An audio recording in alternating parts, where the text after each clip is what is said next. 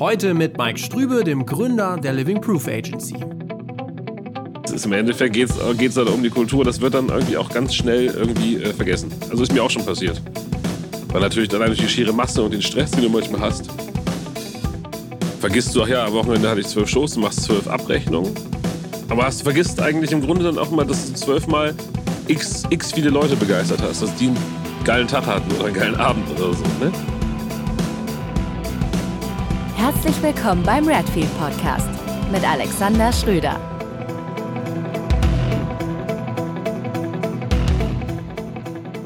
So, ich sitze jetzt hier bei Mike Strübe in Osnabrück. Living Proof Agency ist die Firma, die Booking-Firma ähm, und bucht ähm, Bands wie Massendefekt, Philipp Boa oder auch Künstler dann wie B-Tide.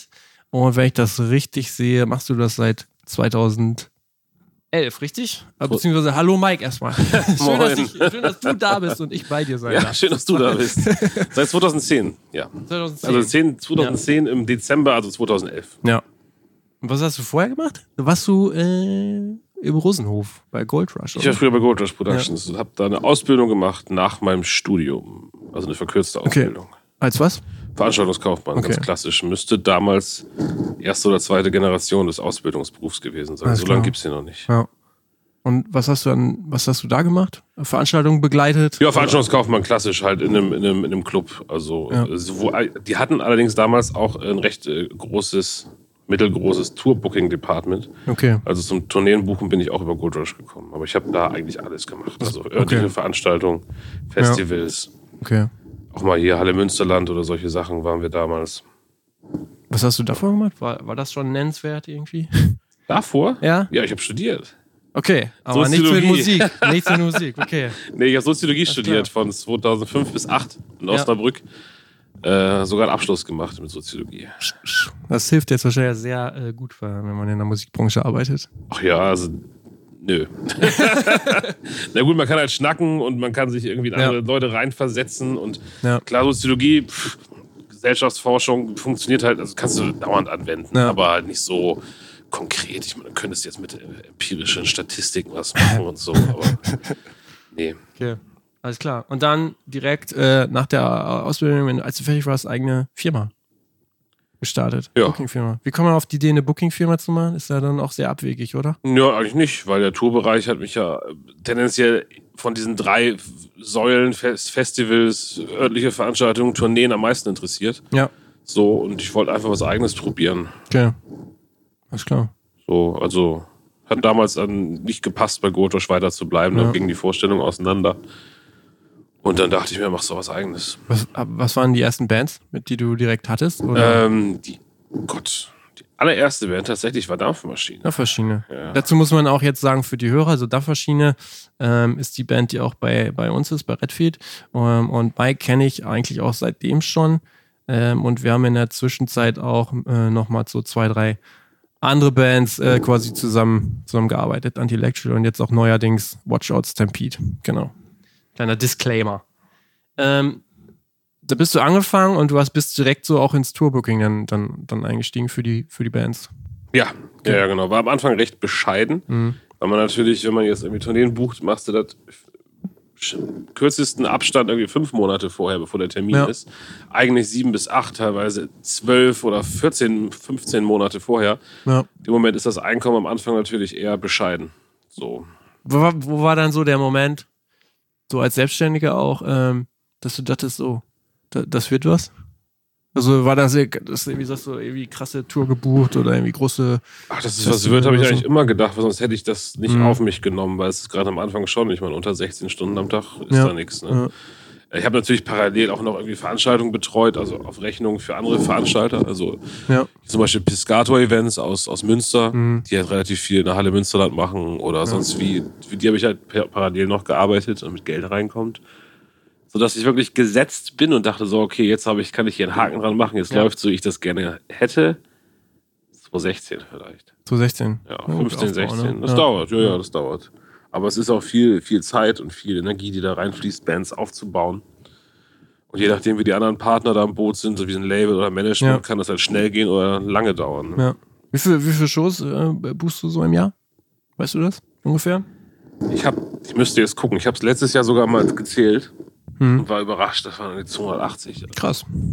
Ja, das ist Wow. wirklich viel gewesen. Aber letztes Jahr war auch viel. Es waren vier Releases. Ja.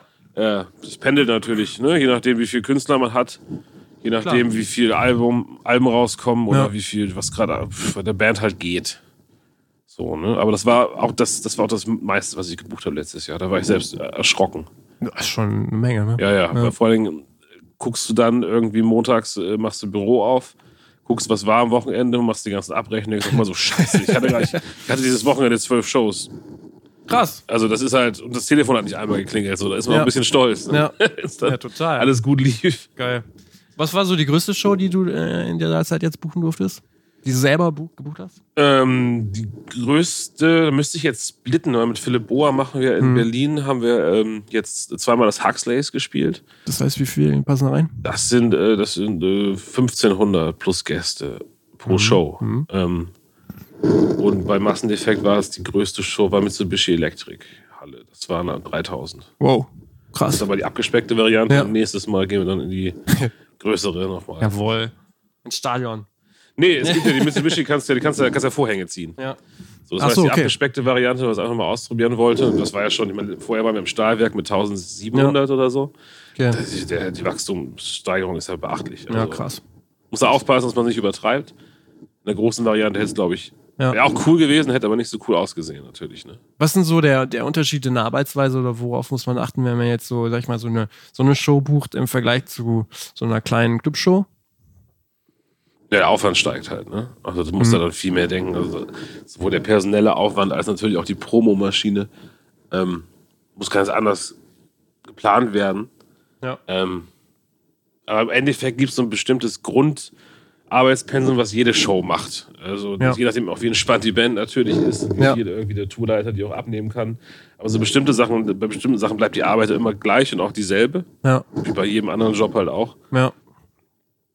Ähm, klar, wenn es größer wird, wird es auch mal, du brauchst auch mal mehr Leute. Du brauchst, Mhm. komm, es reicht nicht mehr mit einem Backliner, du brauchst auch mal zwei. Und dann brauchst du noch einen eigenen Stage Manager und äh, Catering explodiert, weil natürlich viel mehr Leute versorgt werden müssen. Dann hast du bei so einem Heimspiel, bei Masseneffekt hast du vier, nee, drei Bands Ja. noch davor so. Das ist natürlich alles dann klar, muss irgendjemand die ganzen Hotels buchen und so. Das wird natürlich. Was machst du alles dann? Nee, aber einer kümmert sich halt darum, dass es alles halt auch äh, funktioniert, dass Ja, es ja. zusammenläuft. In dem Fall ist es so, ähm, das Label von Masseneffekt, das sind, äh, sie haben ihr eigenes Label, Ja. aber in Kooperation mit Konzertteam NRW. Ja. Und diese Heimspielshows, die sind halt, die macht Konzertteam NRW. Okay. So. Klar hänge ich dann damit drin und mache halt irgendwie auch das drumherum, aber die nehmen natürlich viel Arbeit ab, weil sie Großveranstalter sind äh, äh, in, dem, in Düsseldorf, Ja. Köln etc. So. Das heißt, sie haben ihre Strukturen, das macht es einfach. Trotzdem hast du natürlich unglaublich viel Mailaufwand mit auch Okay. Gästelisten. Mhm. Dann gibt es einen VIP-Bereich. Und allein dieses, dieses Ding frisst auch mal Zeit ohne Ende, was du natürlich bei einer Show hast. Keine Ahnung, Show im Logo in Hamburg. So 450 Leute, zack, ausverkauft. Da hast du das alles nicht, weil da hast du nicht mal, äh, ja.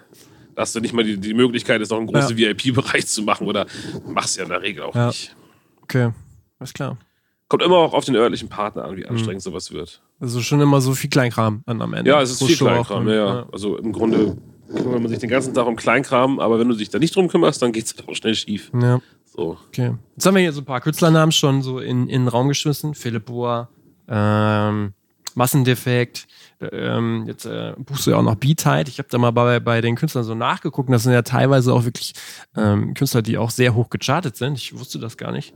Äh, B-Tide war Nummer 1 in den Albumcharts äh, 2018 und Philipp Bohr ist ja nur noch irgendwie äh, Drei.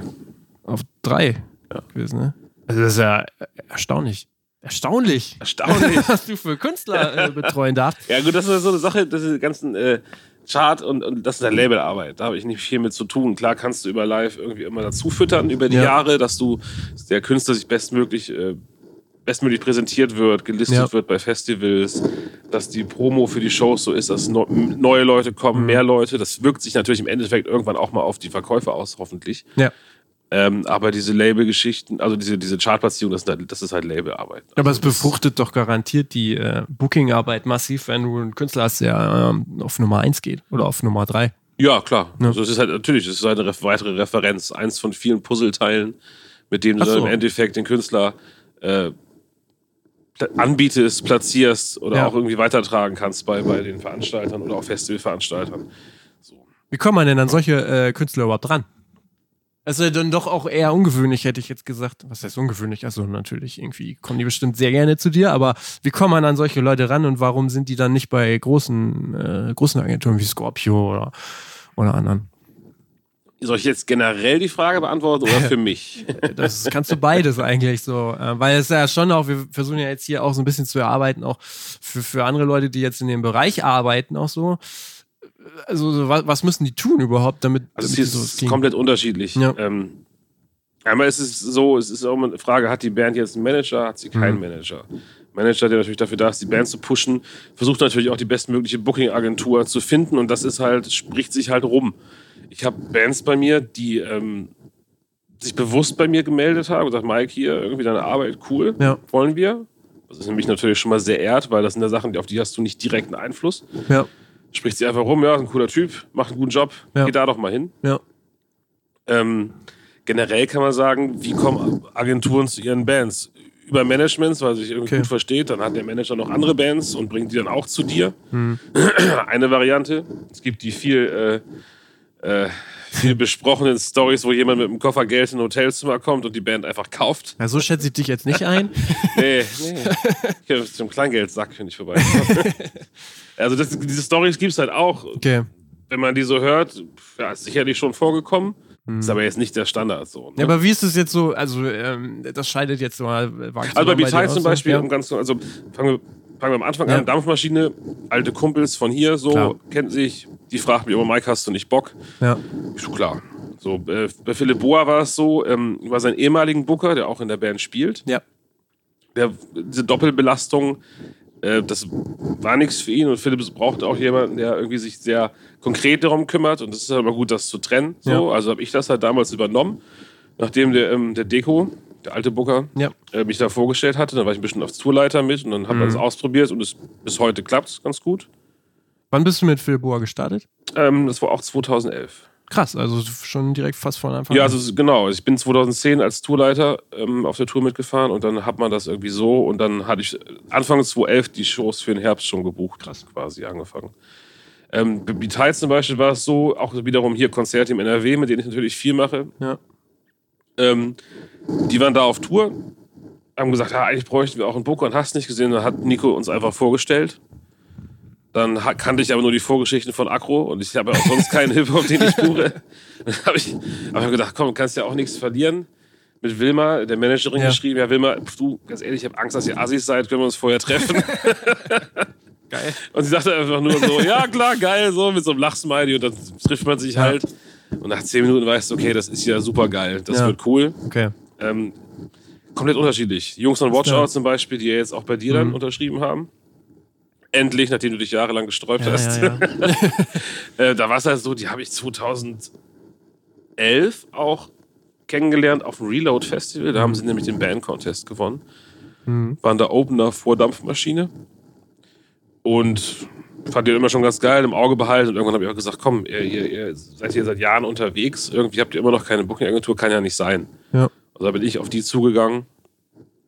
Oft wechseln die Bands aber auch, weil sie unzufrieden sind zwischen den Gut, ja, Agenturen. ja. Das passiert oft. Oder vermeintlich, oft auch vermeintlich unzufrieden. Mhm. Also wir werden auch gerne mal schlecht beraten aus, von extern. Ja. Wechseln dann die Agentur, obwohl sie es gar nicht müssten, was sicherlich bei Labels genauso ist. Ja. Es tut ihnen auch oft nicht gut.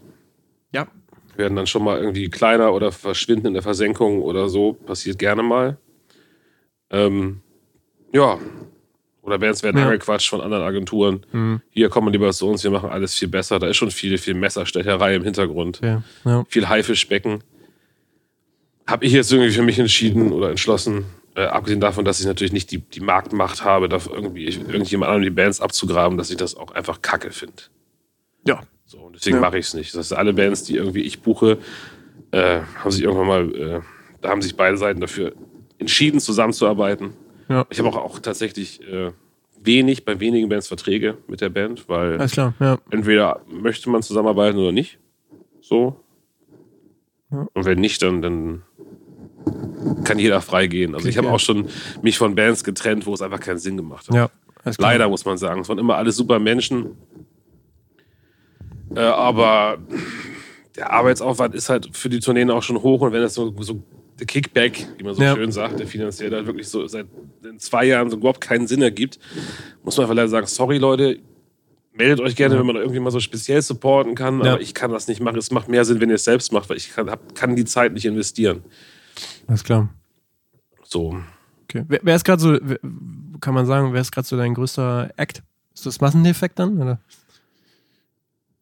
Da, es, es, ich will das gar nicht so bewerten Okay. bei meinen Bands, weil das Ja. sind alles auch Menschen, mit denen ich mich persönlich sehr gut verstehe und, und es geht ja auch nicht, äh, es darf halt auch nicht immer nur um den Kickback Hm. gehen so. Also klar, muss, sie müssen alle Geld verdienen so, klar könnte ich jetzt sagen, Ja. der und der macht am meisten Umsatz, dann wäre das ja theoretisch mein größter Act, aber so will Ja. ich es halt gar nicht sehen. Okay, So.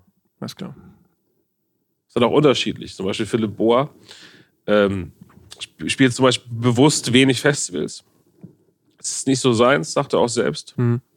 Ähm, Masseneffekt dagegen spielen am liebsten die ganze Zeit Festivals. So müsste man theoretisch sagen. Ja. Von außen betrachtet ist ja natürlich Masseneffekt mein größter Act wegen den Festivals, aber es steckt doch immer auch ein Grund dahinter. So, ne? ähm, kann man so, möchte ich auch so nicht sagen. Wenn man wenn es um die Masse der Shows geht, zum Beispiel, dann wäre es ganz klar wie Tide, weil das spielt am meisten. Alles klar. Ja. Äh, oder von der größten Außenwirkung, was zum Beispiel die, die Presse angeht, ist es sind es immer noch die Killerpilze. Stimmt, die haben wir ganz So, vergessen. Die sobald die, sobald erwähnt, die ja. irgendwo spielen, äh, die ör- örtliche Presse stürzt sich halt drauf. Ja, Nach okay. wie vor. Also wie gesagt, das ist größte, das ist, ich finde das auch nicht immer so relevant. Mhm, alles klar. Jetzt so von der Arbeitsweise her, ähm, jetzt hast du ja auch vorher schon gesagt, du hast äh, Soziologie studiert. Ähm, ähm, fände ich jetzt immer auch ganz spannend zu gucken, so, was macht denn überhaupt einen guten Booker aus, beziehungsweise wie arbeitet ein, ein Booker so? Also, äh, was ist wichtiger, so, dass man die fetten Bands hat, die jeder haben will, dass man einfach ein sauguter Netzwerker ist, so, ähm, muss man sich einfach nur bei jedem Branchenevent irgendwie die Nacht um die Ohren schlagen an der Theke, so, was ist so, wie, also wie funktioniert das so, dass du ja innerhalb von dieser kurzen Zeit so in diese Position gekommen bist, diese Band so zu buchen und, und auch zu verbuchen dann am Ende? Stundenlang drüber reden. Ja, was ist so der Schlüssel, so abgekürzt? Ja, du musst schnacken können. Also wenn Ja. du nicht schnacken kannst, also so wenn du jetzt irgendwie so ein Sozialphobiker wärst oder, oder irgendwie jemand, der, der nicht mit Menschen umgehen Ja. kann, dann, dann bist du, glaube ich, kein guter Booker. Hm. Ähm, andererseits gibt es genug Booker, die bei fetten Firmen sitzen, die Hm. die Bands auf den Tisch geknallt kriegen und äh, so komplett sozial unverträglich sind. So, die können es dann aber auch verbuchen, einfach weil Ja. die Nachfrage nach den Bands so groß ist. Ja, was ist denn Also- wichtiger? So, also, ja, ich so, finde es halt wichtig, dass, dass man, dass man, also die, diese, es ist halt schon, wir sind auch ein, eine sehr, sehr turbokapitalistische Branche. Hm. Uns geht es um Umsätze, Geld, schnell, viel. Also wir generieren ja unglaubliche Umsätze in kürzester Zeit, wenn man sich so Festivals anguckt, Ja. zum Beispiel, oder auch Tourneen. Äh, und es ist immer der neueste heiße Scheiß und hast nicht gesehen, eine Möglichkeit, das so zu sehen. Ja. Ich finde halt, am Ende muss jeder seinen Schnitt machen und es muss dann irgendwie auch fair bleiben, weil es bringt ja nichts, jetzt irgendwie ein kleines äh, Wald- und Wiesenfestival abzuziehen, kohletechnisch. Äh, und im nächsten Jahr habe ich dann kein Festival mehr, wo ich meine Ja. neuen Newcomer platzieren kann, weil ich die Leute in die Pleite Ja. getrieben habe. Ähm, ich glaube, das kaufmännische Grundverständnis muss halt fair sein. So, und du musst schnacken können. So, und das kann sich in jeder Art und Weise ausgestalten. Also ich finde, man muss sich halt auch ein Stück weit immer als Kulturschaffender sehen. So. Ja. Also das wird Ja. auch nach ein paar Jahren ganz schnell vergessen, dass es halt nicht nur um Geld geht, Ja. äh, sondern wirklich auch darum, dass du irgendwie äh, kaufmännisch fair bist und auch im Endeffekt Ja. irgendwie den Leuten, die da vor der Bühne stehen und die Band, äh, der Band zujubeln, äh, also hört sich jetzt abgedroschen an, aber um die geht's halt. So, ne? ja, klar, ums Entertainment dann noch So, am Ende. Im Ja, Endeffekt ja, geht's, klar. geht's dann um die Kultur. Das wird dann irgendwie auch ganz schnell irgendwie äh, vergessen. Mhm. Also ist mir auch schon passiert. Weil natürlich allein durch die schiere Masse und den Stress, den du manchmal hast, Mhm. vergisst du, ach ja, am Wochenende hatte ich zwölf Shows, du machst zwölf Abrechnungen. Wahrscheinlich dann auch. Aber hast vergisst Ende- eigentlich ja, im ja. Grunde dann auch mal, dass du zwölfmal x, x viele Leute begeistert hast, Ja. dass die einen geilen Tag hatten oder einen geilen Abend Ja. oder so. Ne? Mhm. Ähm, ich meine, wenn man zurückdenkt, wie man selbst früher muss man mittlerweile sagen, weil ich weiß nicht mehr, wie es ist, als normaler Gast auch in der Show zu stehen. Ganz selten zumindest. Mhm. Ähm, denk mal an die ersten Konzerte so mit mit 16, 15, 16, keine Ahnung, Millencolin in, in Bremen. Träume ich heute noch von so. Ja. Ne? so äh, Ja. Man darf nicht vergessen, dass man halt das auch irgendwie für andere Leute gerade irgendwie produziert. Ja, also das, Ganze. das kenne ich auch so, das ist, geht, da geht es ja dann noch viel, man macht ja den Bürojob, ne? Man ist ja gar nicht auf jedem Konzert. Also wenn man dann nämlich auf dem Konzert ist, dann merkt man erst, was man da überhaupt so äh, getan hat wahrscheinlich. Und wie du schon sagst, so, dann kommst du seit Monaten ins Büro und siehst einfach nur die nackten Zahlen und dann sind das so Zahlen, ne? Keine Emotionen mehr. Ja, ja, genau. Das ist ja runtergebrochen auf, auf quasi die Zahl am Ende. Ja. Da muss man aufpassen. Ich glaube, einen guten Booker zeichnet aus, dass man sich von Zeit zu Zeit irgendwie auch selbst dran erinnert. äh, Ja, klar, Dass ja. man, warum man das eigentlich mal angefangen hat, nämlich wenn man auf die Gästeliste wollte. Ja. ja, sollte eigentlich jeder äh, beherzigen, Ja, egal also- welchen Job, ne? Du musst halt mit Menschen irgendwie immer versuchen, fair umzugehen und darauf achten, dass du halt selbst dabei nicht über den Tisch gezogen wirst. So. Schö- Schöne Aussage. Ja, aber ist so. Ja, ja. so. Weil es ist halt sehr individuelle Branche tatsächlich. Was ist denn so der größte Hebel, um eine Band auch wirklich wachsen zu lassen? Also, das sind ja immer so diese Klassiker, wir müssen A, mehr Festivals spielen und B, wir brauchen diesen geilen Support-Slot. Was ist so Einschätzung? Support-Slots sind mittlerweile in ihrer Wichtigkeit für Bands, glaube ich, gesunken. Also ist Okay. meine Wahrnehmung. Weil aber auch das Konzert, Konzert und Konsumverhalten der, der Leute äh, sich verändert hat. Also ich möchte jetzt keine Namen nennen, aber ich war mal mit einer meiner Bands auf einer sehr großen Stadiontour mit. Ja, Das war wirklich Ja. groß. Du kennst die Band auch, du weißt, worüber wir reden. Ähm, und im Endeffekt war das so, das Publikum, was da kam, war wirklich nur für den Main Act da. ja. Und, und die haben auf diesen Termin, vier, vier fünf Stück oder so waren es, haben sie, glaube ich, zehn CDs verkauft. Bei hat 10.000 Leuten. Ähm, man kann jetzt sagen, ja, krass. Au- die Außenwirkung natürlich huge und groß und wow, die fahren da mit und hast nicht gesehen. Im Endeffekt, ich will nicht sagen verschenkte Zeit, weil das ist Blödsinn, weil die Band hat zum ersten Mal auf einer großen Bühne gespielt, alle haben was gelernt, auch ich habe da nochmal noch eine Menge gelernt, so, äh, weil ich dann mit, als Tourleiter mitgefahren bin. Aber es ist nicht so, dass danach irgendetwas, die Band ist nicht auf die nächsten Stufe geklettert oder so. Es muss schon eins zu eins passen mit den Fans, dass das funktionieren kann. Es gibt sicherlich Bands, die sind so mitreißend, da funktioniert es egal, wo man sie hinstellt.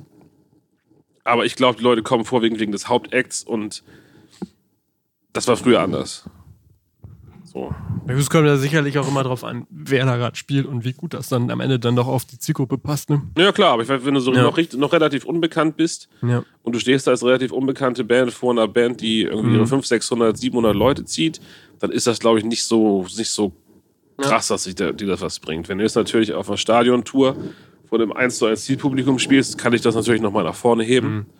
Aber ich habe das, also ich habe es zumindest noch nicht erlebt bei einer von meinen Bands, dass jetzt, jetzt so wow Mhm. gewesen wäre. Das ist jetzt auch eine so dieser Fragen, die man sich immer stellt, die Bands auch immer dann an uns fragen so.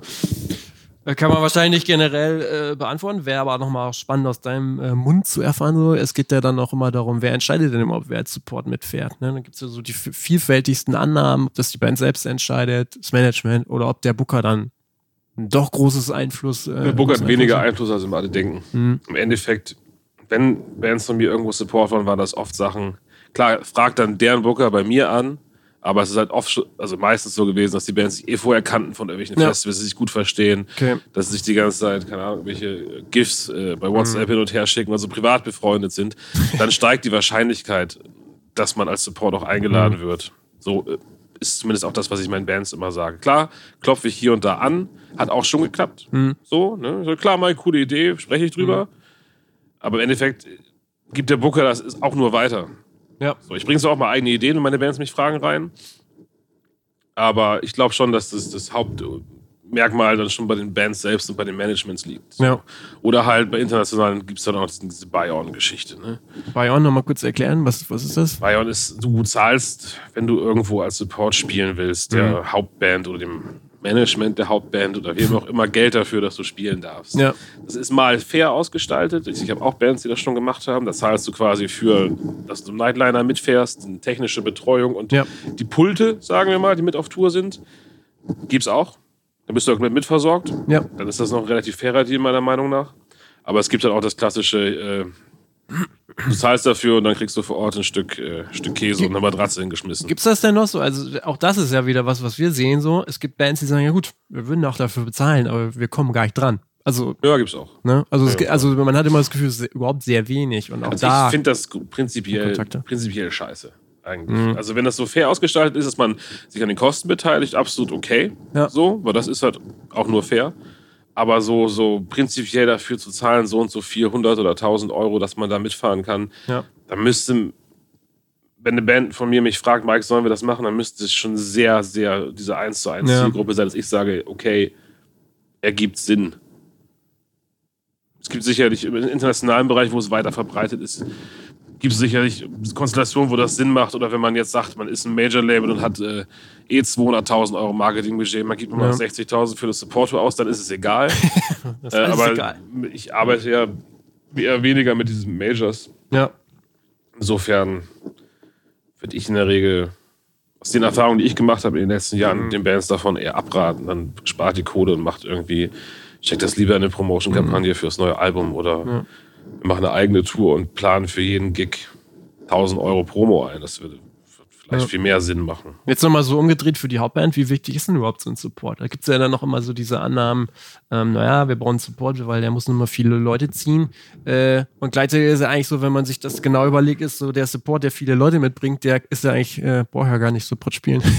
so, Ja, auch das ist so eine Sache, da kannst du zehn Leute fragen und kriegst Mhm. zwölf Meinungen. mh, Ich habe selten erlebt, dass, wenn ich, ich mache ja auch örtliche Shows, Ja. also mache auch in Münster oder hier mache ich in Osnabrück, mache ich teilweise das Booking für den Bastard Club. Oft kriegst du da Support-Bands mit, die dir überhaupt gar nichts bringen. Die Ja. dann wieder aus irgendwelchen Gründen, weil die Hauptband ist befreundet mit denen oder Ja. der Manager will noch eine Band irgendwie platzieren. Das macht aber null Sinn. ja. So gerne auch mal zwei, drei Support-Bands so. Ne? Oder du hast eine ausverkaufte Show und im Nachhinein wird dann noch ein Support angekündigt, der auch noch mal zehn Leute mitbringt. Mhm. Wo du denkst, so, das brauche ich jetzt hier alles überhaupt nicht. Ich weiß nicht, wie es für den Endkunden ist. Ob der Endkunde, der da vor der Bühne steht, denkt so, ja geil. Oder ob das den Abend so Value verlängert, dass es noch mal Ja. schöner wird oder so. Kann sein. Äh, pff, ist, ist schwer. Weißt du, wäre das nicht auch ein Tool für dich jetzt, so deine eigene Band zum Beispiel bei, bei Massendefekt dann nochmal mit Gibt's ja, aber das sind dann auch so Sachen, dann, dann rufe ich den Flo an, das ist Mhm. der Manager von Massendefects, auch hier irgendwie, ich habe gerade die und die, die machen gerade das und das, wäre das nicht was? Weil Ja. Support hast du ja in der Regel, einen hast du eigentlich immer mit. Mhm. So. Ähm, und sagt er, ja, cool, können wir machen, aber es ist keine Entscheidung, die irgendwie, klar nimmt man das mit, es ist natürlich immer auch gut für die andere Band, da mitzufahren. Ja. Ob es da jetzt so viel gebracht hat am Ende, wie gesagt, das ist, auch Okay. nichts, das ist nichts Zählbares. Man kann sagen, Okay. ja, okay, der Support hat gut Merch verkauft. Mhm. Ist ein Hinweis darauf, dass die Band gut angekommen ist. So, Ja. Aber das hat das jetzt, kommen die Leute das nächste Mal? Ich habe Mhm. auch schon Booker-Kollegen erlebt, die haben eine fette Support-Band, äh, Support-Tour gespielt mit ihrer Band, haben dann ein halbes, dreiviertel Jahr später die eigenen Termine in den gleichen Städten gemacht. Ja. Es explodiert, Bombe, super geil. Und ich habe auch das Gegenteil auch schon erlebt, dass Ja, dann überhaupt nichts passiert ist. ja, klar. Ich glaube, im Endeffekt kannst du den Leuten die Bands halt nicht auch zwingen. Du musst versuchen, dass du sie irgendwie so platziert bekommst, dass die Leute die Chance haben, die Bands zu erleben, sie wahrzunehmen und dann entscheiden zu können, finde ich geil, finde ich nicht geil. Ja. Richtig. Ich habe auch schon äh, super Bands entdeckt als Support, was ich niemals gedacht hätte. Habe aber, das ist vielleicht, sind vielleicht zwei von zehn so. Ne? Ja. Die anderen habe ich, da Ja. weiß ich nicht mehr, mehr den Namen. Klar sehe ich auch extrem viel natürlich aufgrund des Jobs. Ähm, aber ich habe insgesamt das Gefühl, dass das Interesse der, der, der Konzertbesucher für diese Support jetzt abgenommen hat.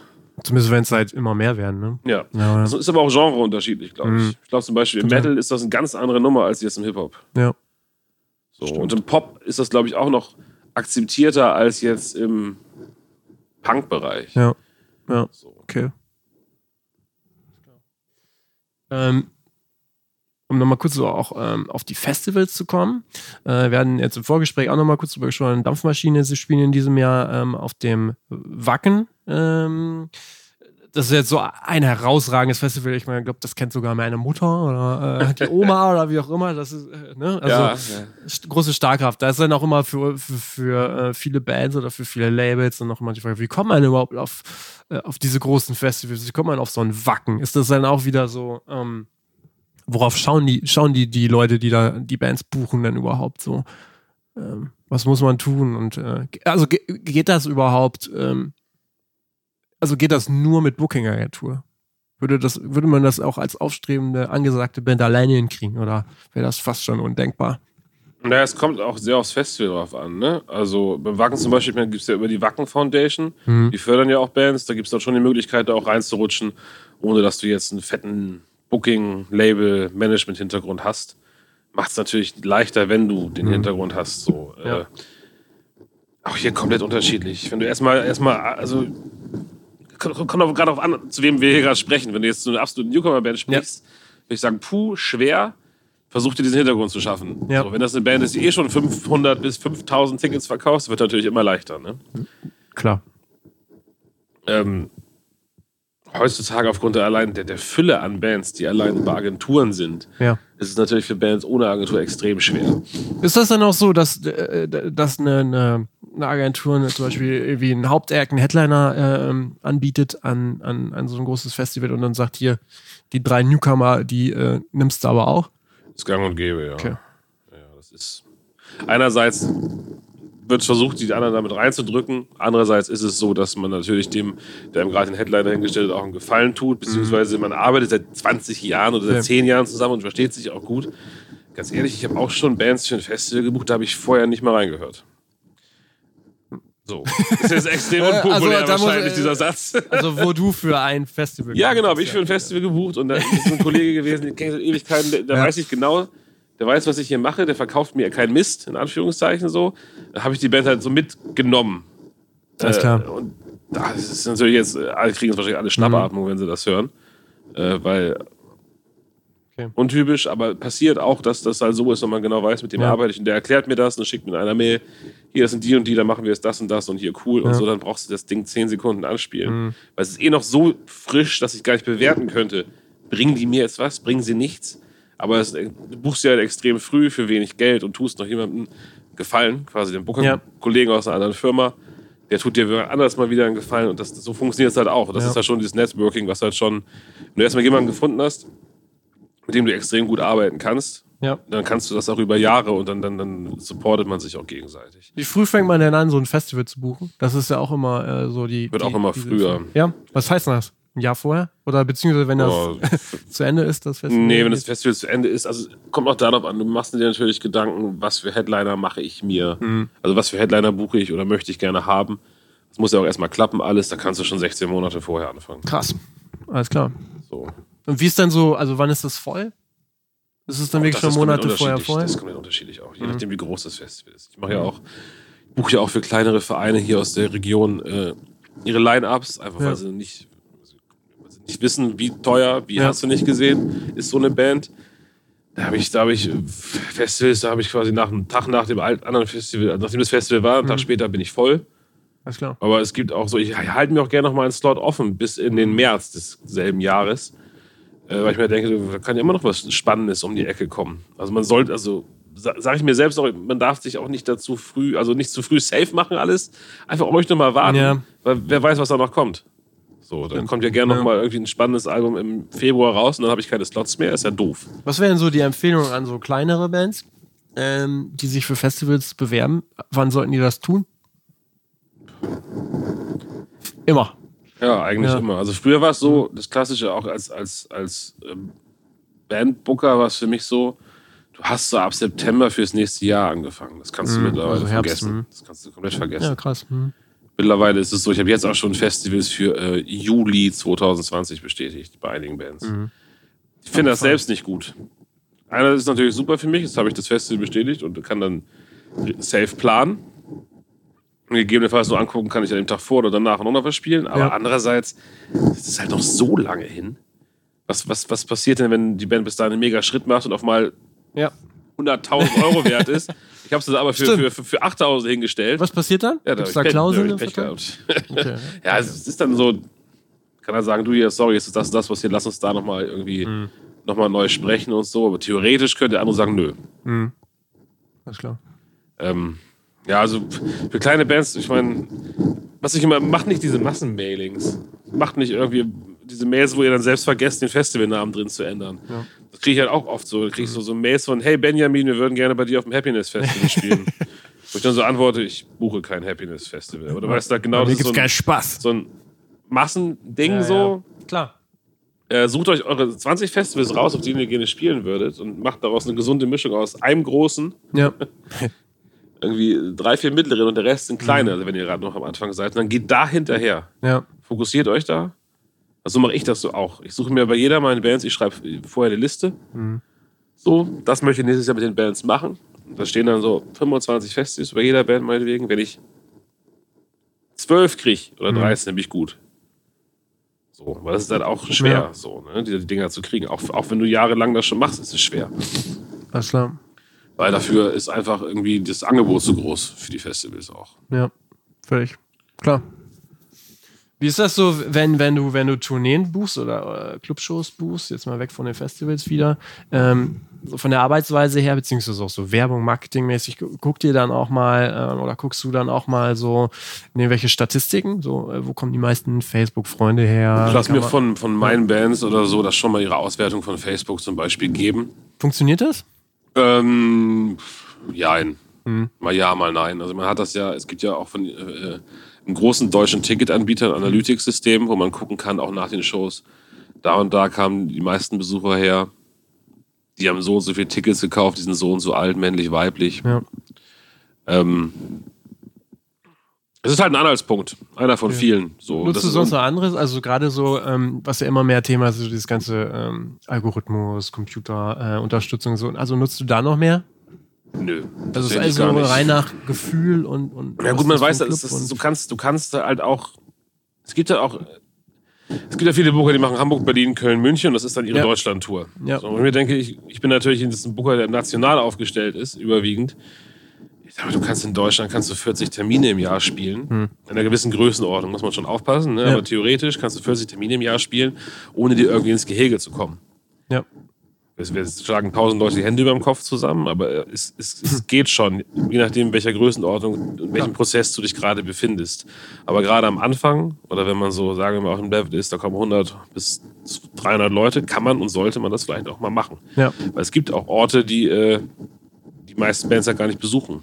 So, weil sie dann nicht hinfahren, weil sie gar nicht auf die Idee kommen, dass es neben Hannover noch zwei andere Städte gibt in Bielefeld. der Region. Ja, pff, Bielefeld, Celle, Hameln, Ja. Braunschweig, Wolfsburg, äh, Ja. ne? Oder, Ja. oder du kannst Stadt in Dresden, kannst du auch, oder spielst Dresden und machst ein halbes Jahr später auch nochmal Bischofswerda. Oder da gibt es ja echt eine Menge Orte in Deutschland, die man spielen kann, die auch coole Clubs haben. So, Mhm. ne? Auch wirklich dann Kulturszenen.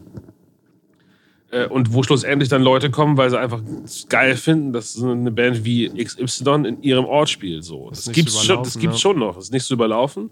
Es sind auch kleinere Clubs, die aber alle auch irgendwie oftmals viel angenehmer sind, als jetzt in den großen Städten, wo es einfach nur noch eine Musikindustrie ist, im fürsten Sinne des Wortes. ja. Genau, da hast du irgendwie so Monaten wie November oder März hast du irgendwie an, an äh, 30 Tagen 28 Shows. Da bist Oder du one in a million und wirst durchgeschleust. Ja. Währenddessen du irgendwie, keine Ahnung, in, in einer Stadt wie, ich sag jetzt mal, nehmen wir Hameln als Beispiel, da bist du von, von den Rockkonzerten, da bist du das, äh, eine von zwei im Monat oder von Ja. drei. Und das natürlich hast du, hast du viel mehr Aufmerksamkeit. So Ja, auch von potenziellen Besuchern. Also das, das ist schon eine Sache, darf man nicht vernachlässigen. So. Da kannst du halt auch in Orten Ergebnisse erreichen, die du in größeren Städten manchmal auch nicht Ja, kriegst. das glaube ich. so. Das ich. Ähm, deswegen, also diese ganzen, klar, mag sein, dass man das mit Algorithmus und so und hast nicht gesehen. Ich nutze unterstützend halt schon irgendwie die Klickzahlen, aber ich würde niemals eine Tour darauf basierend irgendwie buchen, Mhm. Okay. wo jetzt genau die Klicks herkommen, Ja. weil. Nee. Okay. Und so, so werbeseitig, wie, wie siehst du da so die Entwicklung? Also, ähm, da wird ja nun auch sicherlich viel äh, im, im sozialen Netz stattfinden, beziehungsweise dann auch so ein bisschen provokant die Gegenfrage, braucht man überhaupt noch Flyer und Poster und solche Geschichten?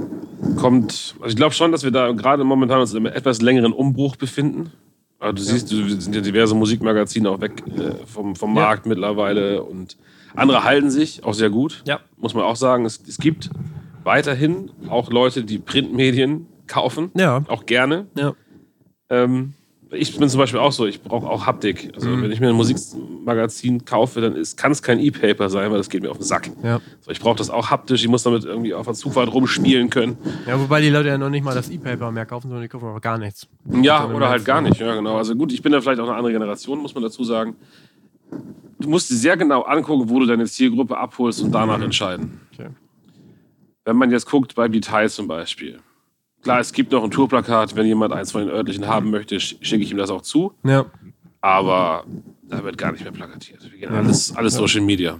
Komplett. Währenddessen ich bin bei Philipp Bohr. Ähm, einen wirklich Mix aus, also richtig krassen Mix Okay. aus allem habe. Da, da werden auch noch Plakatierungen gebucht in den Städten. Also Bauzaun-Plakatierung. Bauzaun-Plakatierung oder, oder Kultursäulen, Out ne? of diese home. Litfaßsäulen. Hm? Out of Home heißt das, glaube ich, ne? Oder Foam? Nee, Out of Home. das kenne kenn ich nicht, okay. Out of Home. Ja, da, bucht, da buchen wir halt noch richtig Plakatierungen und da schalten wir auch noch Anzeigen im- Alles irgendwie. Mhm. im Rolling Stone oder so, weil das halt für die Zielgruppe, die er hat, ist das, hat das alles noch eine absolute Alles Relevanz. klar. Ähm, das Einzige, was ich heute wirklich weglassen würde, Ja. sind Flyer. Das ist wirklich so eine Sache. Macht vielleicht als örtlicher Veranstalter Sinn, wenn du so Programmhefter hast mit einer Monatsübersicht. Ja, das nimmt sich bestimmt noch mal jemand mit. Ansonsten ist das einfach nur noch Müll, glaube ich. Also F- Flyer ist wirklich so tot. Aber dafür gibt es ja Instagram-Ads, Google-Ad, Facebook-Ad, YouTube-Ad. Das sind halt die. Guck Ja. dir an, wo du deine Leute abholst. Also im Metal-Bereich zum Beispiel haben diese Magazine ja alle noch, alle noch Relevanz. Und auch Anzeigen im Print. Ich glaube, bei den, bei den, im Hip-Hop ist das schon nicht mehr so gegeben. Also wie gesagt, bei B-Tide machen wir alles äh, online. Jetzt ist es halt so, ähm, für mich halt auch oder generell auch so die Frage, wo, wo die Reise überhaupt so hingeht. Ne? Also man sieht ja durchaus auch diese Entwicklung, dass man immer mehr weggeht von äh, äh, Konzerten, normalen Clubshows und immer mehr auch so Events. Ne? Man macht große Indoor-Festivals, Indoor-Touren auch, wie zum Beispiel so eine Never Say Die Tour, diese Impericon-Touren und so weiter. Ist, ist das zum Beispiel auch ein Trend, den du jetzt beobachtest, dass man sagt so, naja, bevor ich jetzt irgendwie die Band auf, auf äh, oder bevor ich jetzt fünf kleine Bands auf so fünf äh, Mini-Touren schicke, mache ich lieber so eine so eine äh, Tour, stilistisch passende Tour, gibt dem ganzen geilen Namen, kannst viel cooler promoten. Ist das so eine Ten Ten Tendenz, die man beobachten kann? Kann ich dir so gar nicht sagen, Mhm. weil ich habe mein Roster ist halt so gemischt, dass ich sowas ausprobieren könnte. Mhm. Ne? Und ich finde ehrlich gesagt dieses schick fünf Bands auf Tour und schreiben einen Namen drauf, ich finde das Mhm. ist Mist. Aber es ist schon so ein bisschen, wenn man bei Festi- bei Festivals, Also, also hat man ja schon so Festivals den, zum Beispiel ist ja zum Beispiel ist ja klassische ist ja eine klassische Marke so. Oder? Das Ja. ist doch was ganz anderes, weil die sind gesetzt. Ich meine, es gibt dieses Punk and Drublic, was die jetzt gemacht haben zum Beispiel, Genau, gutes so Beispiel, diese, ja. diese Event-Dinger. Ja, aber das sind auch nicht in dem Sinne komplette Touren. Die machen dann fünf Termine oder so, wo alle anderen Leute hinfahren müssen. Das ist was anderes, wenn du eine ganze Tour so buchen würdest. Mhm. Also diese vier, fünf Bands auf Tour schicken und dann 30 Termine abreiten, das halte ich für kontraproduktiv, Mhm. weil es auch kein mitgedient ist, äh, 35 Mäuler am Tag äh, äh, durchzufüttern. Also da muss halt das die schon, Frage, müssen das ne? schon große Kapazitäten sein, Ja. die Clubs, damit das Sinn macht. So, ne? Ansonsten verdient da ja am Ende keiner mehr. Auch die Okay. Bands nicht. ja, okay. Weil ist auch für eine Band so, du schleppst dein Merch mit auf so eine, so eine sechs Mann, also sechs, sechs Band Tour oder fünf Band Tour und musst dann dein Merch mit fünf anderen teilen. Ja, klar. Weißt du, so, Ja, kein Mensch kauft sich fünf Shirts, die kaufen sich eins. ja. So, ne? Es ist vielleicht sinnvoller, mit einer anderen Band zusammen auf Tour zu gehen und im Endeffekt dann sogar mehr irgendwie Umsatz machen zu können. ja. Der Eventcharakter an sich, gut, guck dir, guck dir den Pop-Bereich an, da ist es ja absolut, da geht's hin. ja. Ein Tages Ja, ja. Open Airs so, das wollen die Leute auch. Das Dafür, funktioniert gut, ja.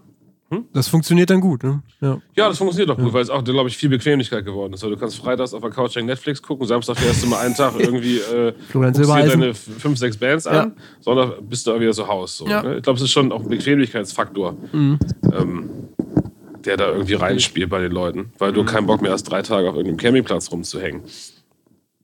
Glaube ich.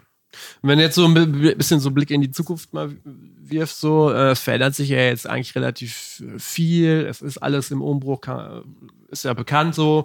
Wir als Label sehen das ja äh, eh noch stärker, gerade was so Tonträger, Vertrieb angeht und, und Labelarbeit verändert sich stark. Äh, Gut, jetzt sagst du auch, ihr guckt auch sind dann auf so Social Media äh, mehr und nutzt das auch mehr, aber so generell ist für mich so ein bisschen so die Frage auch so, inwieweit ist der Live-Markt gerade so im Umbruch, beziehungsweise irgendwie äh, denke ich so, naja, so ganz so stark, äh, ganz so starken Veränderungen ist er ja eigentlich nicht unterworfen, weil am Ende ist es schon so, die Band muss halt auf Tour gehen ne?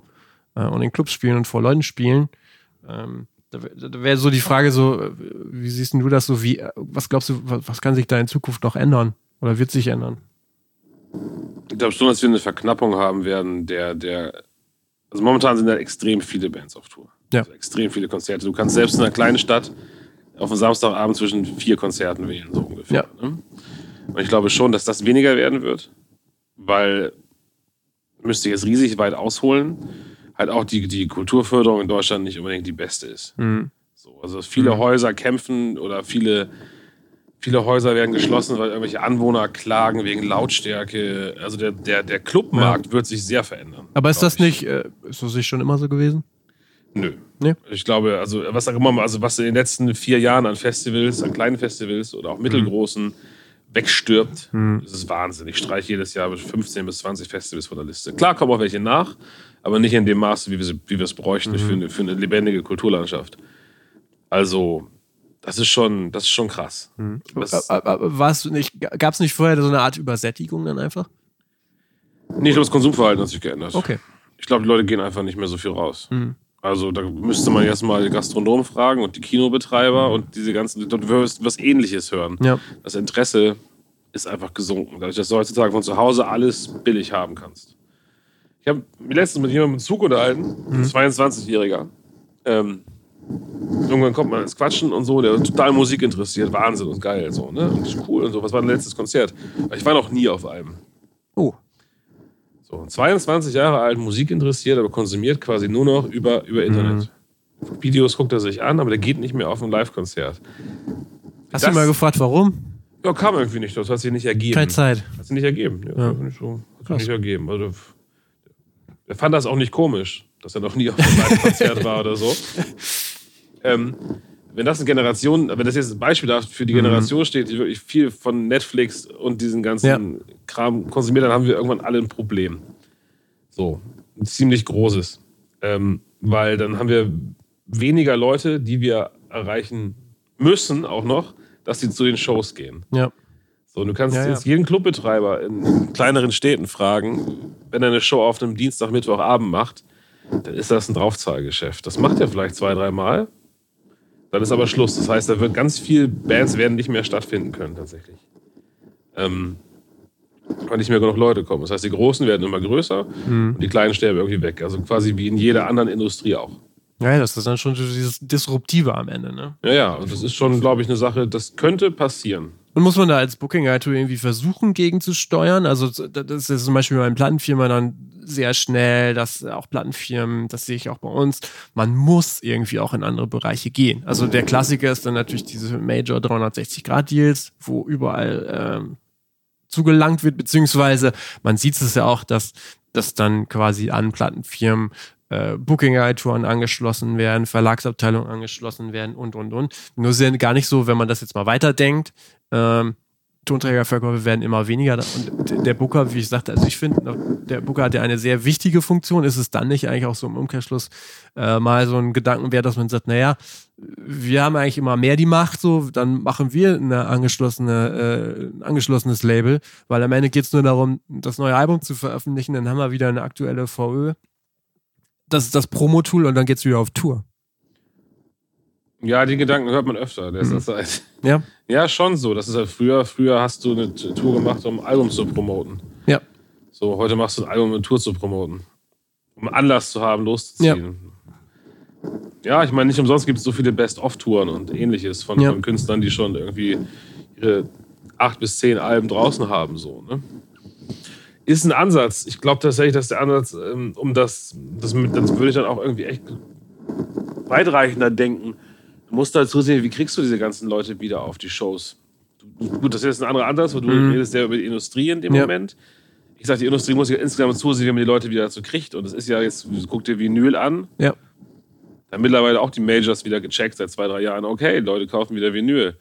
Machen- und dann setzen sie es aber falsch an. Dann hauen sie Vinyl auf den Markt, was, was Mist ist. Schlechte Qualität, so in, in schlechter Verpackung. Ja. Einfach nur, weil sie Ja. merken, ja, da kann ich mir wieder Marktanteile zurückholen. Ja. Das ist alles viel zu kurzfristig gedacht. Wenn ich jetzt denken würde, ja, die macht mal ein Album, dann kann ich eine Tour buchen. Hilft mir das für eine Tour? Oder für zwei? Und dann ist wieder, wieder vorbei. Das heißt, wir müssen eigentlich viel mehr überlegen, wie man die ganzen Leute wieder dazu kriegt, aus unserer Sicht mehr zu konsumieren. Also, Aber wäre es dann nicht langfristig dann doch, äh, um das nochmal so aufzugreifen, schlau, dass du sagst, naja, dann hole ich mir noch irgendwie äh, quasi einen Typen dazu, der macht so ein bisschen Label, dann hole ich mir noch irgendwie so eine Managementabteilung dazu und dann machen wir das so auch alles aus einer Hand, weil am Ende ähm, sind das die Tools, die wir brauchen, so um das langfristig aufzubauen. Weil du arbeitest ja auch langfristig mit deinen, deinen Bands zusammen, so wie es den Anstand hat. Ja, aber dann, dann wäre es so, dann wäre ich, dann wäre ich Vorstandsvorsitzender, in Anführungszeichen, und würde nur noch verwalten. Das wäre Mhm. halt nichts für mich. Mhm. Also klar ist das sicherlich ein Modell, so wie du es beschreibst. Das wird ja sicherlich auch schon irgendwo so praktiziert. Meine, Ja, aber halt eher so von, von Labelseite, ne? Also das, das ist so was, was, was ich so denke. So das Label sagt so, gut, reicht nicht mehr, jetzt machen wir auch Booking, sondern dies.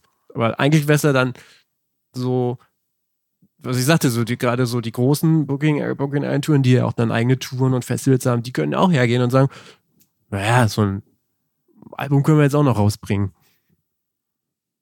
Wahrscheinlich ist es denen alles viel zu Naja. wiggelig. So. Ich meine, das ist, ich glaube schon, dass, dass, das Problem ist, die, die großen Agenturen sind genau wie die großen Plattenfirmen dann auch oftmals so unflexibel. Also, also ich will jetzt keinen großen, ich will jetzt keinen keinen keinen keinen Krieg anzetteln Mhm. gegen große, große Firmen, darum geht es nicht, aber oft hast du da, meine Erfahrung zumindest, Entscheidungsprozesse sind viel zu langwierig. Ja. Also die, die verlangsamen oft auch, auch Dinge. ja. Manchmal ist das gut.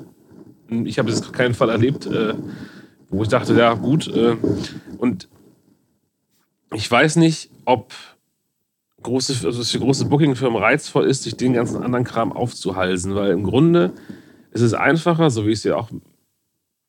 Meine Bands, die veröffentlichen alle, die haben alle ihr eigenes Label. Mhm. Bis auf Watchout, die haben unterschrieben so einen Knebelvertrag bei so einem. Ja, selbstverständlich. Also die, also die haben alle ihr eigenes Label und quasi Ja. ihre, auch, auch, Ja, genau. auch teilweise ihre eigenen Manager. ja. Da brauch jetzt da brauchst du Vertriebsziel bei irgendeinem anderen Mhm. Label, die nur das Ding irgendwie, ins, ins Regal stellen. Ja. Klar muss das auch ein guter Vertrieb sein, aber dann kannst du, du kannst ja alle anderen Bausteine selbst dazu buchen. Du kannst Mhm. eine Promo-Agentur beauftragen, du kannst eine Booking-Agentur. Ich glaube, das geht weniger, wenn du so ein Modell beschreibst, weniger von, von den Booking-Agenturen aus, sondern eher von den Bands selbst. Mhm. So, also das ist richtig. Masseneffekt ist ein schönes Beispiel, weil das halt wirklich alles Bausteine sind. Du hast irgendwie die Band, du hast irgendwie einen Vertrieb. So, dann hast du das Label, was Konzertteam NRW zusammen mit der Band macht. Dann hast du eine Booking-Agentur Ja. und noch eine Promo-Agentur. Das ist bei jedem Album das Gleiche. Und es hat sich über die Jahre eingespielt und äh, Mhm. funktioniert. Du brauchst da also das ist auch sehr kleinteilig, Mhm. aber wenn, die, wenn die Arbeitsabläufe stimmen, dann, dann passt das eigentlich. Dann befruchtet sich das auch gegenseitig sehr gut. Ja. Weil ich kann immer selbst bei der Promo-Agentur anrufen und sagen, hier, Leute, so sieht die Tour aus, was machen wir? Da muss kein anderer dazwischen stehen und irgendwie da groß, irgendwie, da muss man kein Meeting abhalten. Da müssen wir uns nicht irgendwo hinsetzen und irgendwie stundenlang reden. Also ich glaube, du Ja, musst da sehr viel ja. flexibler sein. Aber das, was du jetzt beschreibst, ist ja auch ganz interessant, weil das ja durchaus auch so eine Entwicklung ist. Die Bands können immer mehr selber machen. Selber vertreiben, brauchen keine Plattenfirma und und und. Da wäre dann so ein bisschen natürlich auch die nächste Frage, so wie schützen du überhaupt deine Position? Weil im Grunde genommen könnten die dann ja auch hergehen und sagen, so, naja, äh, keine Ahnung, A, wir stellen quasi unseren eigenen Booker ein, der ist dann auch gleichzeitig ein Tourmanager. Oder, das wäre zum Beispiel halt auch so, eine, so ein Modell, eine große Band, die eh weiß, die füllt irgendwie die Hallen, die geht einfach her und sagt so, naja, dann rufen wir halt selber mal beim, äh, keine Ahnung, Stahlwerk an und äh, mieten uns da einfach mal ein und machen das alles selber. Ja, interessant, dass das keiner macht. Ne? Es gibt eigentlich Ja. x Bands, die sowas schon machen können oder müssten, aber es ist im Endeffekt ist genau wie ein guter Manager, ein guter Booker ist halt so vernetzt über die Jahre, Ja. dass du halt ohne ihn auch nicht, also du, du, du, du bist der persönliche, du bist ja das persönliche Bindeglied. Ähm, das heißt, wenn, wenn, wenn Band XY gebucht werden will, dann, dann haben die ja nicht den, den, den Sänger vor Augen, mit dem sie reden sollen, den Booker. Naja. So. Und mit dem haben sie halt gegebenenfalls schon tausendmal zusammengearbeitet. Das ist schon im Endeffekt auch ein sehr persönliches Geschäft dann auch. Und ich kenne auch nicht, also ich kenne Bands, die es probiert haben. Mhm. Auch eine von meinen Bands hat früher probiert, es selbst zu buchen. Äh, er sagte zu mir, der Sänger, der kam mit der Ablehnung nicht mehr klar. Nee, Aber also damit, natürlich, ja, ich meinte gar nicht die Ablehnung, sondern, äh, also, also ich glaube schon, klar, die Bands, die klein sind, die müssen sich selber buchen und die kotzen halt alle ab, aber so große Bands, also, oder mittelgroße Bands, wie auch immer, die halt so einen 500er oder 1000er Laden voll machen, äh, ist halt kriegst, du kannst Arbeit, es nie so, ne? ja, du kannst es nie so, also die, die, die, eine Tournee zu buchen, ist nicht das Ding. Ja. Das kriegst du noch hin. So, äh, Festivals wird es schon wieder schwer. Ja, So. okay. Dann bei größeren Festivals wird es noch schwerer.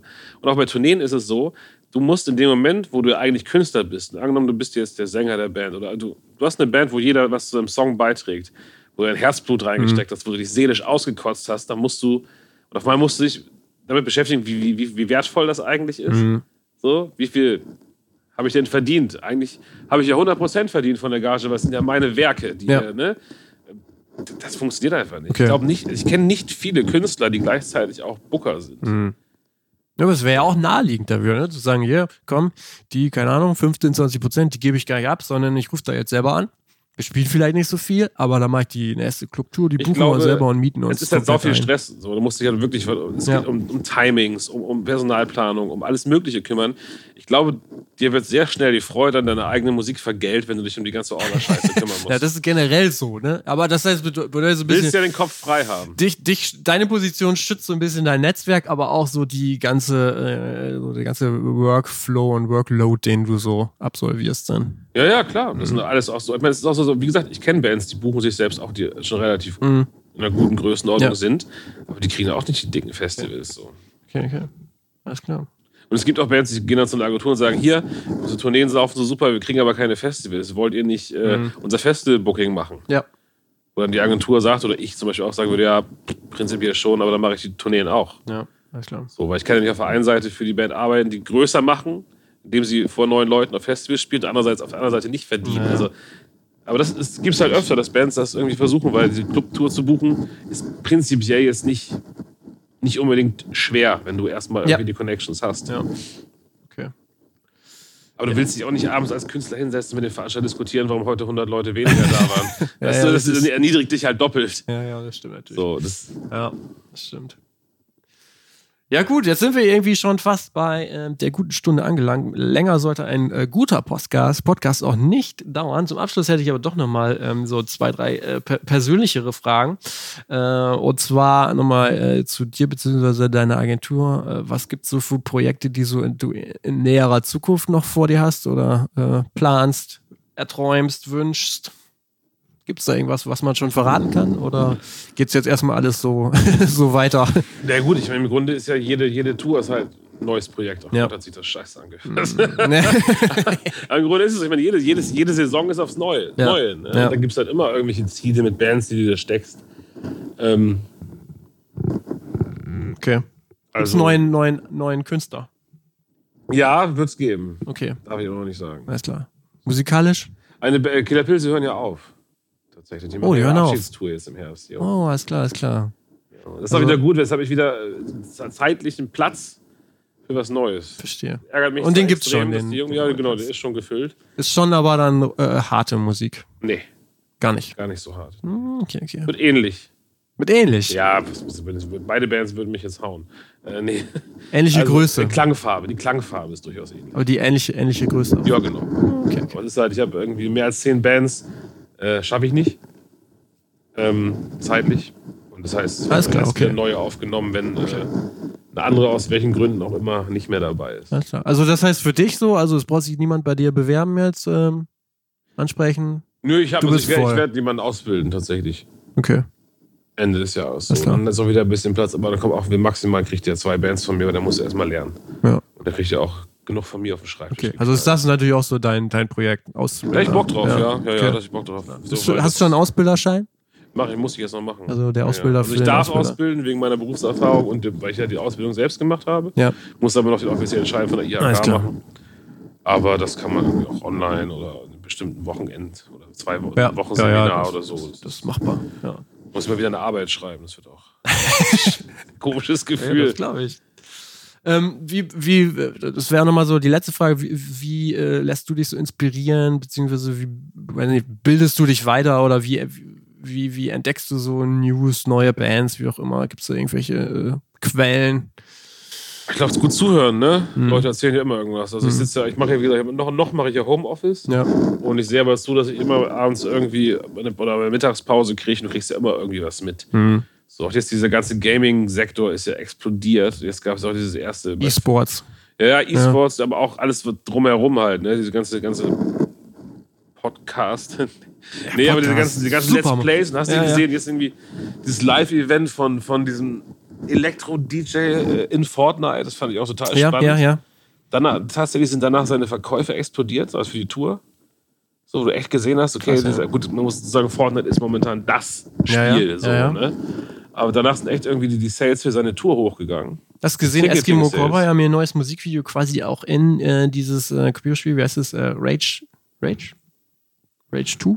Genau. Ah, muss ich nochmal nachgucken. Irgendwie sowas. Äh, genau, haben das so quasi äh, äh, da drin ähm, ähm, also haben selber so, so, so Szenen und Performance eingebaut, aber sogar ähm, Szenen aus diesem Computerspiel, das noch nicht äh, veröffentlicht war, ähm, naja, das ist eingebunden das, so, so abgefahrene, äh, abgefahrene Kombination. Ne? Ja, das vernetzt sich immer mehr. Also hier B-Tide hat auch letztens äh, für den aktuellen Call of Duty ein paar Stimmen eingesprochen. Ach krass. So, also das ist wirklich so eine Sache, das ist, das finde ich interessant tatsächlich. Also diese Kombination, ne? Ja, und es wird irgendwann dazu kommen, dass, dass, dass, dass dieses Gaming-Bereich so weit ist, so flexibel, dass du irgendwann vielleicht auch mal Fortnite auf dem Wacken spielen kannst, weißt du? Also jetzt, ja. Du, du, du nimmst das Festival, programmierst es in ein Spiel. So. Alles klar, ja, ja. Also das ist ja, oder, oder die ganze 3D-Geschichte äh, mit irgendwelchen Brillen, dass du von zu Hause das Konzert sehen kannst, das wird, das wird auch alles ja. kommen irgendwann. So. Ja. Krass. Garantiert. Das heißt aber, ähm, nochmal auf die Frage Sorry, ich bin abgedrückt. Ja, ja. So, äh, so, irgendwelche Empfehlungen, wo man mal äh, querlesen kann äh, oder irgendwelche Bücher oder irgendwie so. So jetzt erstmal. Nicht. Also ich meine, das ist ja alles. Das ist, das ist mich so ein bisschen daran nervt, diese Social Media Blase, ja, in der man sich total. befindet, dass man das einen eher hindert, neue Sachen kennenzulernen. Ja, also, also am Anfang von Facebook war das auch so, irgendjemand hat was gepostet und, und du konntest es sehen. Mhm. Mittlerweile siehst du nur von 20 Leuten oder so irgendwas. Das heißt, das ist echt mittlerweile kein Tool mehr, sich neu Mhm. zu informieren. So. Äh, weswegen ich halt irgendwie versuche, überall irgendwie was. Ne? Also wie gesagt, ich gucke mir auch viel von diesen Streaming-Geschichten an. Also dieses, diese so Podcast tatsächlich nicht, das werde ich jetzt mal öfter machen Ja, tatsächlich. ja. aber, aber so diese ganzen Let's Plays und wenn die da, also das sind solche Sachen, die schnacken ja auch viel. Oder gibt es da irgendwie Videologs, also diese Videotagebücher und so ein Kram. Ja. Das ist ja auch interessant. Ne? Also Ja. Instagram zum Beispiel finde ich auch für mich überhaupt nicht praktikabel. Ich gucke tatsächlich noch, ich, ich gucke auch noch in Print rein. Also wenn ich Ja. Zugfahrt habe, kaufe ich mir lieber irgendeine Musikzeitung und lies da so. Ne? Alles klar. Oder guck, was andere Branchenkollegen halt machen. Ne? Die haben auch teilweise Podcasts. Also Ja, aber die hörst du ja nicht. Nee, aber ich weiß, dass sie welche machen. Und dann, dann sehe ich, dass sie, dass sie posten, unser Podcast heute geht darüber. Ja, und dann google ich das. Ja. Herrlich. Gut, dann ähm, machen wir an dieser Stelle Schluss, äh, gucken uns die anderen Podcasts mal an und hören da mal rein. Und ansonsten äh, vielen Dank fürs Gespräch, vielen Dank für die offenen Worte und weiterhin alles äh, Gute. Ja, danke dir. Gleichfalls. Ciao, ciao. Vielen Dank fürs Durchhören. Das war der zweite Redfield Podcast. Sehr cool, dass ihr dran geblieben seid. Wenn es euch gefallen hat, erzählt es weiter und äh, hinterlasst sehr gerne eine Bewertung bei iTunes oder wo auch immer ihr den Podcast hört. In den nächsten Wochen geht es weiter. Das ist ein wöchentlicher Podcast. Ich habe auch schon äh, Gespräche geführt mit dem Gründer von Timezone Records, mit Gerald Oppermann, ähm, aber auch mit Mirko Witzki, dem Filmemacher, der auch sehr viele Musikvideos macht und machte. Und genau, bleibt dran, erzählt es allen weiter, habt eine schöne Woche noch und schaltet beim nächsten Mal wieder ein. Bis dann.